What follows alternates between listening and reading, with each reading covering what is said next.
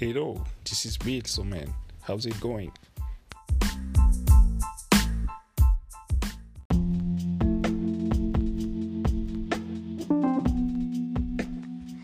Bonjour à tous, j'espère que vous allez bien. Aujourd'hui, nous allons parler de 5 bonnes raisons de quitter le pays. Ceci est une partie 1 et nous ferons d'autres épisodes avec 5 autres raisons selon des critères différents. Allez, bonne fin de semaine.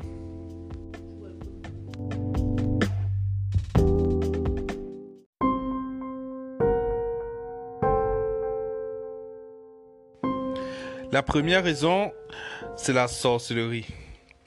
Nous sommes tous passés par là et euh, nous, savons tous que en Afrique, lorsque vous évoluez tranquillement, les gens commencent à être jaloux. Cela se manifeste généralement euh, par le fait que, à cause de la promiscuité, si vous passez du temps dans un quartier ou dans un village, et quand vous voyez évoluer, les gens vont commencer à mal parler de vous, les gens vont commencer à vous souhaiter du malheur et tout. Cela entraîne une perte d'opportunités, une réduction des chances et parfois on peut aller jusqu'à vous nuire ou jeter des sorts et tout. Il faut vraiment être de l'Afrique pour comprendre cela, mais c'est un point très important.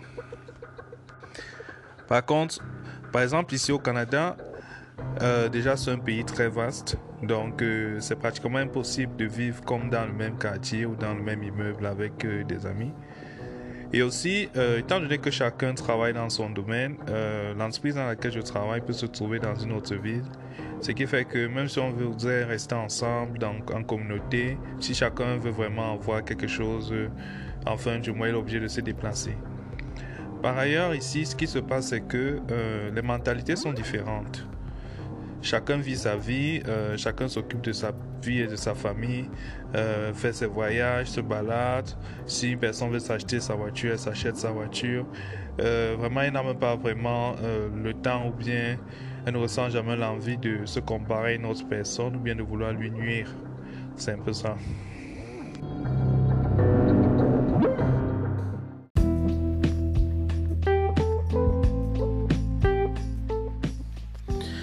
Le deuxième point, c'est l'énergie. Par énergie, ici, je parle euh, d'eau et d'électricité. Vous savez, nous avons les meilleurs fleuves, les meilleurs cours d'eau, euh, les chutes les plus puissantes, dont on est capable d'avoir les barrages hydroélectriques les plus performants. Mais malheureusement, euh, la plupart des pays d'Afrique, disposer de l'électricité stable, c'est impossible.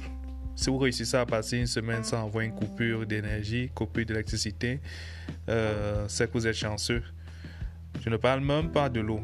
L'accès à l'eau potable, c'est un besoin vital.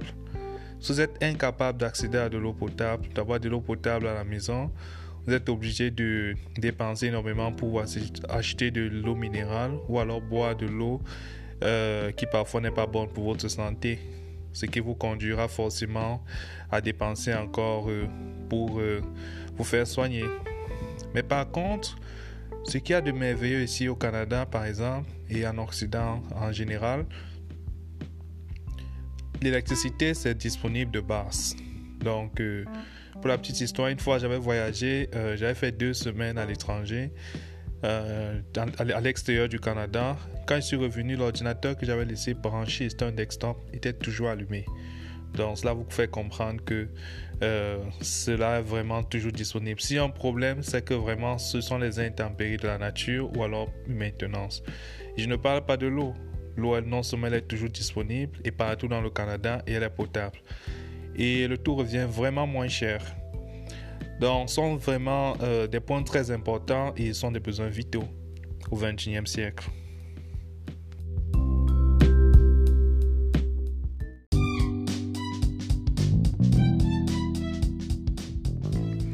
L'absence d'électricité nous conduit au problème principal de l'insécurité. Vous savez, dans la nuit, il est impossible de se déplacer sans avoir peur de se faire agresser et se faire tuer, pourquoi pas. Ça, ce sont des cas communs. Par ailleurs, en parlant d'insécurité, on peut aussi prendre en considération les accidents. Je me rappelle pas la dernière fois j'ai entendu dire qu'il y avait un accident grave ici au Canada. c'est rare. La dernière fois remonte à 2018 et là c'était à cause de la neige. Par contre, en Afrique, euh, les accidents c'est tous les jours. Dans une ville comme Douala, avec des motos-taximens qui conduisent n'importe comment et euh, des grumiers qui, qui traversent la ville à des heures irrégulières.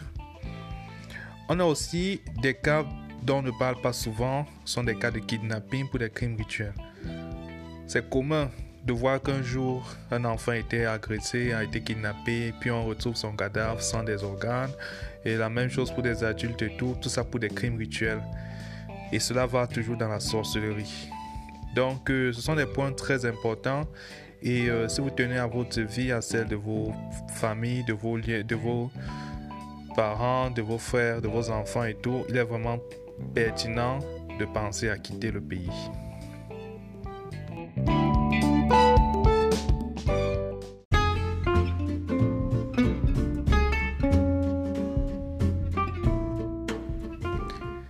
Le quatrième point aujourd'hui, c'est le travail. Savez-vous combien de personnes travaillent dans votre quartier? C'est pratiquement impossible de répondre à cette question. Vous allez dans les quartiers, les jeunes ils sont là, ils flânent avec des diplômes, ils sont obligés de conduire des motos, euh, des taxis, être chargeurs dans les agences de transport. Le manque de travail est immense. Rien que pour le Cameroun, le taux de chômage est de 91%. Voyez-vous, 91% de la population en âge, et en compétence de travailler est sans emploi. Cela se manifeste généralement par euh, ce qu'on appelle les bails ensemble, les autopreneurs. Ce sont des personnes qui travaillent à leur propre compte, faute d'avoir trouvé du travail. Mais sachez cela, travailler dans ces conditions ne vous donne pas droit aux avantages d'un travail normal, tels que la sécurité de l'emploi, euh, vous n'êtes pas syndiqué et plein d'autres avantages. Donc, euh, par contre, quand on arrive ici au Canada, le travail, c'est pas ce qui manque. Pour la petite histoire, lorsque j'arrive au Canada en 2018, euh, je suis arrivé comme un lundi et le jeudi de la même semaine, j'avais déjà un job. Et euh, quelques temps après, j'ai trouvé un travail dans mon domaine.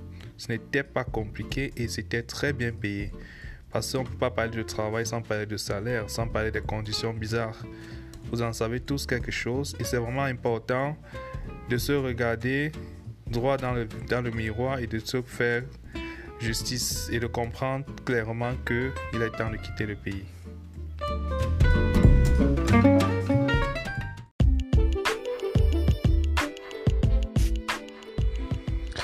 Le cinquième point, et comme on dit souvent, garde le meilleur pour la fin, c'est la santé.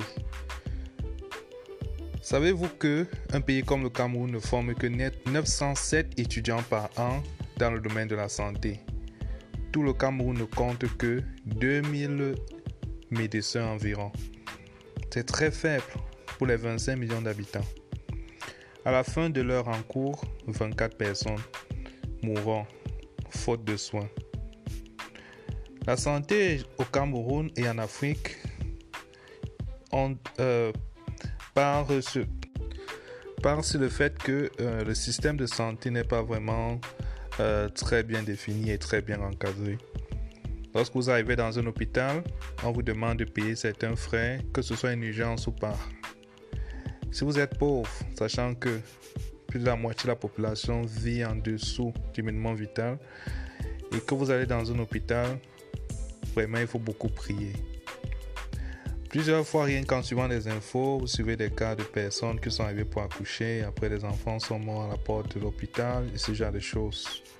Par contre, au Canada, lorsque vous êtes assuré et euh, cette police d'assurance n'est pas forcément payante lorsque vous travaillez, euh, vous avez accès à un système de santé gratuit.